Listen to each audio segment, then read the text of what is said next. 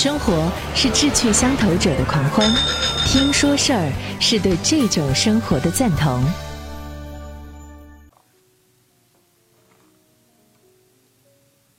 睡前读书，我们今天继续《心知道治焦虑的年代》第二章：痛苦和时间。有的时候，我们每个人都会妒忌动物，他们受苦并且死去。可是他们看起来并没有把它当做一个问题，他们的生命似乎没有什么错综复杂的地方，饿的时候就吃，累的时候就睡，而且看上去是本能而不是焦虑在主宰着他们为未来所做的极少的准备。在我们所能够评判的范围之内，每个动物都忙于它在当下的时刻所做的事情。生命是否有意义？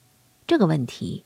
以及关于未来的焦虑，甚至从来没有进入过他的脑子里。对于动物来讲，幸福就在于享受眼前的生活，而并不是在于确信前面有一个充满欢乐的未来在等待着它。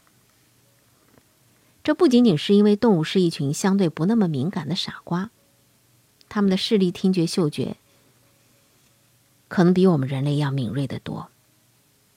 而且他们无疑非常享受他们的食物、睡眠，尽管他们有着敏锐的感官，但他们的大脑却有些迟钝。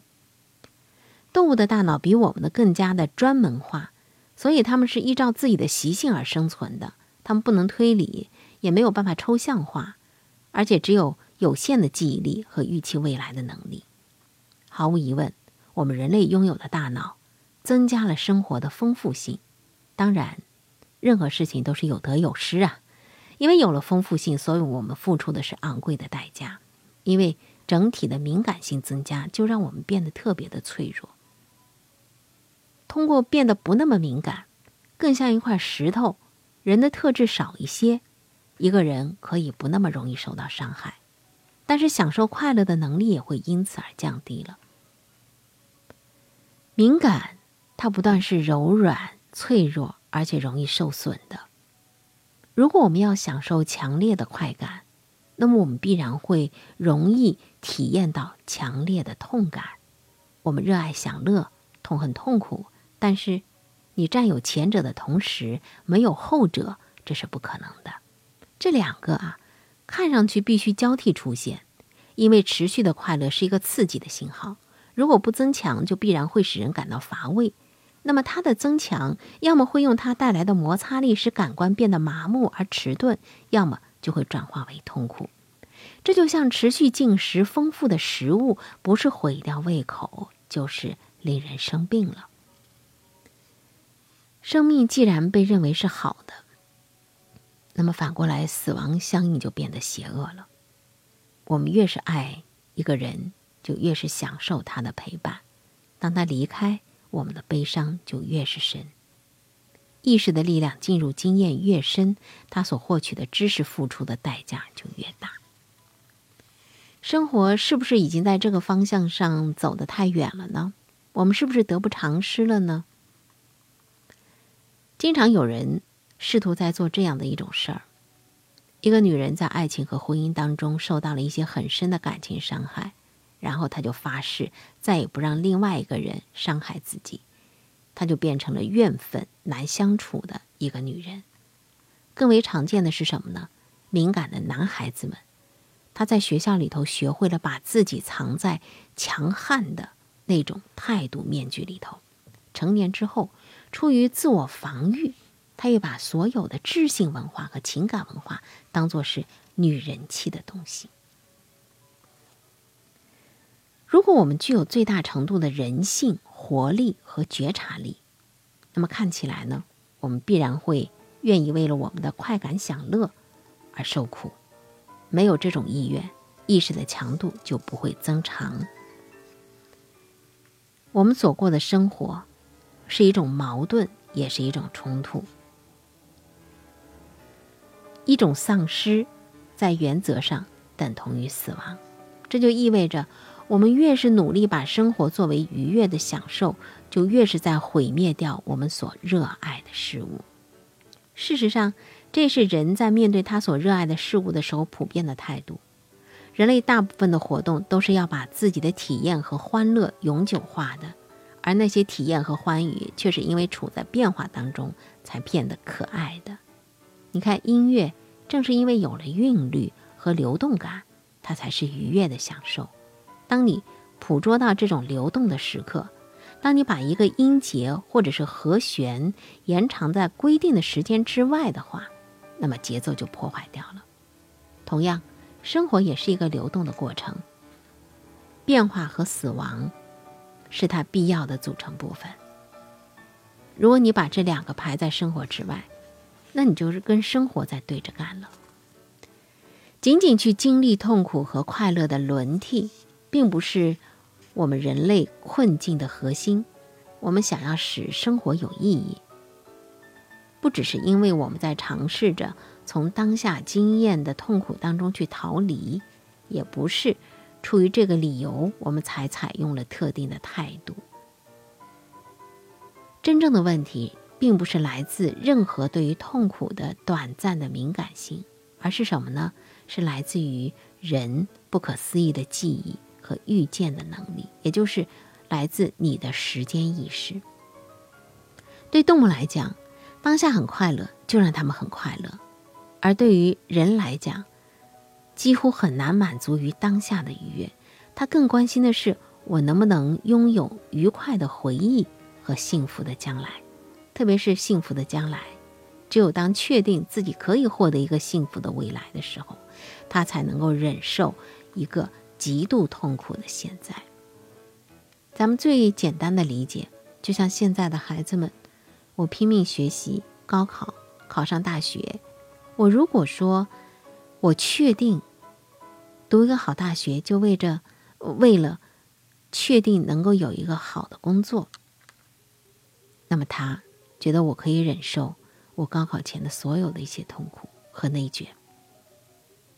但就业压力增大，我不确定我的未来的时候，那么我这样卷的意义在哪里？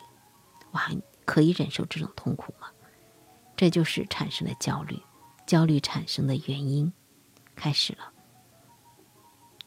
有一个人，如果他知道在两个星期之后要做一个外科手术，现在他感觉不到任何身体上的疼痛，他有足够的食物，他被朋友和家人的情感所围绕，他在做着平常对他来讲有很大乐趣的工作，但是他享受这些事情的能力被他内心所持续的那个恐恐惧感所拿走了。他对现在的现实变得不敏感了，他的脑袋被两周之后的那个手术还没有发生的事情所占据了。他并不像是在用一个很实际的方法在考虑问题。他试图决定他是不是应该做这个手术，或者做一些有关家人和一些自己事情的一些准备工作，来以防万一自己在手术当中死去了。这些决定已经早就做好了。而与此相反，他是在运用什么呢？徒劳的方式，他在思考着这场手术，这破坏了他对于当下此刻生活当中的欢愉享受，又对于解决任何问题没有丝毫的帮助。但是他忍不住就去想，就去恐惧，这是非常具有代表性的人的困境。恐惧和焦虑的对象，或许不是一场。在不久的将来会经历的手术，它可能是下个月的房租、一次战争的威胁，或者是社会性的灾祸，也可能是为了养老存存足够的钱，或者说呢是有关于最终的死亡的问题。破坏当下时刻的，甚至不一定是一种有关于未来的恐惧，它有可能也会来自于过去，比如说。对一次受伤经历的记忆，对某一次恶行或者是轻率的行为，它带着一种怨愤或者是罪恶感弥漫到了我们的当下。记忆和对于未来的期望的力量大到，对于多数人来讲，过去和未来并不是好像真实的一样，它比眼前的时刻更加真实。那么，除非什么呢？就是你对于过去的头绪都被理清楚了，对于未来也是美好而有希望的。否则，我们没有办法在当下生活的幸福。记忆过去和预期未来的能力，从支离破碎的时刻当下的杂乱无章里头，去理出一个整齐的、有秩序的能力，无疑这是人的感受力的一种非常精彩的发展。在某种意义上来讲，这是人大脑的一种成就，它赋予了人非凡的。生存和适应生活的能力，怎么来理解这么理性的表述呢？也就是说，你如果说可以从你的过去的回忆和对未来的这种美好的确定当中啊，理出一个头绪，理出当下，让它整齐而有秩序，那你就厉害了。你绝对不会让自己沉溺于焦虑当中和恐惧当中。如果我此时的幸福，主要存在于对于过去的快乐的回忆和对未来的预期，那我只不过是模模糊糊的觉察到了当下。当我所期望的好事儿到来的时候，我一定也是依然只能够朦胧的觉察到那个时候的当下，因为我已经形成了什么呢？向后看和往前看的习惯了。对过去和未来的觉察。让你对当下不那么能够觉察，你就得开始想一想：我是否真正的生活在这个真实的世界里？毕竟未来是相当无意义而且不重要的，除非它早晚会成为现在。所以，计划和构思一个不会成为现在的未来，并不比张罗一个当它到来的时候，我却在其中显得心不在焉的未来更加的荒诞。当未来到来的时候，我目不转睛的盯着他的身后，而不是他的脸。那么，像这样生活在关于未来的虚幻的憧憬当中，而不是当下的现实当中，是那些完全为了赚钱而活的生意人的独有烦恼。有那么多的富人，都是对于挣钱和存钱，比对于怎么享用金钱懂得多得多。因为他们一直在为生活做着准备，他们没能够真正的生活，他们大多是在赚取金钱，而不是赚取维持生活的开销。也正因为如此，当应该放松的时候，他们却做不到。许多成功人士退休的时候都感到无聊和痛苦，然后呢，为了防止被年轻人顶了位置，又重新返回工作岗位。从另外一个角度来看，我们使用记忆和预期能力的方式，把我们对于生活的适应的能力变得更差了。假如我们必须要确知一个幸福的未来，才能够享受一个愉悦的现在，那我们就是我在哭着闹着一定要天上的月亮了。我们没有这样的把握，最准确的预测也只能是可能性，而不是确定性。而且据我们所知。每个人都将受苦，并且死去。如果没有一个被保证了的将来，我们就没有办法快乐的生活。那么，我们就肯定还没有适应在一个有限的世界里生活。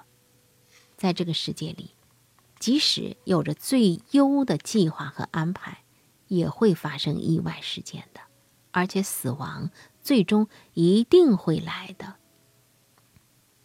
这就是人的困境啊！意识每一次增强都需要付出代价，不对痛苦更敏感，我们就没有办法对快乐变得更敏感。记住过去可以使我们为未来做出计划，但是为快乐做计划的能力却被担忧、痛苦和恐惧未知的能力给抵消掉了。此外，对于过去和未来的敏锐的感知力的增长，使我们对于当下的感知就变得模糊了。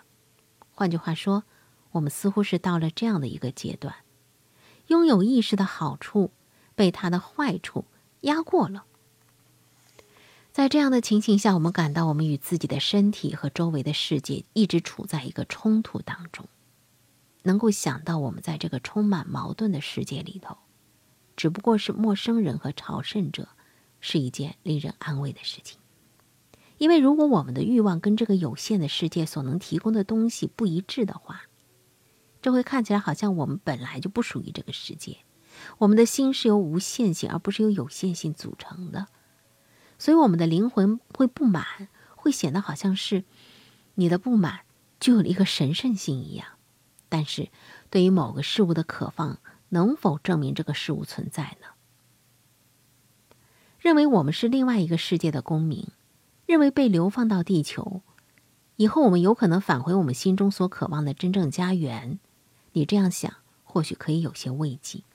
可是，假如你的确就是在这个环境当中的人，假如并不存在和灵魂的不满相对应着的最终的满足，那么，你是不是犯了一个很严重的错误？不要抱怨环境，你就是生活在这个环境当中的一个真实存在。生活看起来好像和生活本身有着毫无希望解决的冲突。为了得到幸福，我们必须得到我们无法拥有的。为了更加畅快地饮用快乐之泉，它在人身上产生的能力却使人更加容易感染到痛苦。它赋予我们掌控未来的能力只有一点点，而付出的代价是什么呢？很沉重的沮丧感。我们知道，我们最后必将在溃败当中倒下。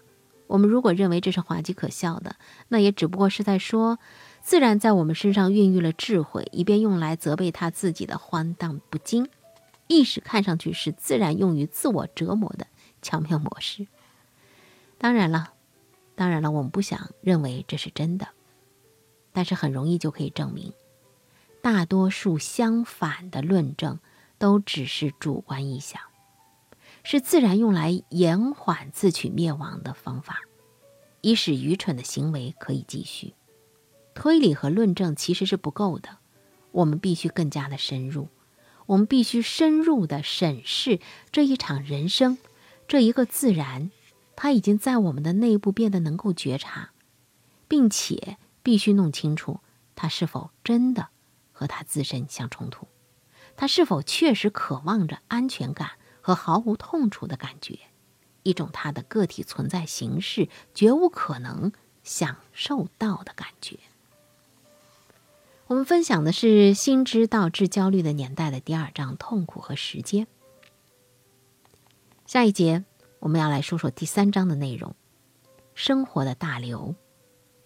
明天和有关明天的计划还有意义吗？这是第三章要跟您分享的。好，今天就到这儿，祝您晚安。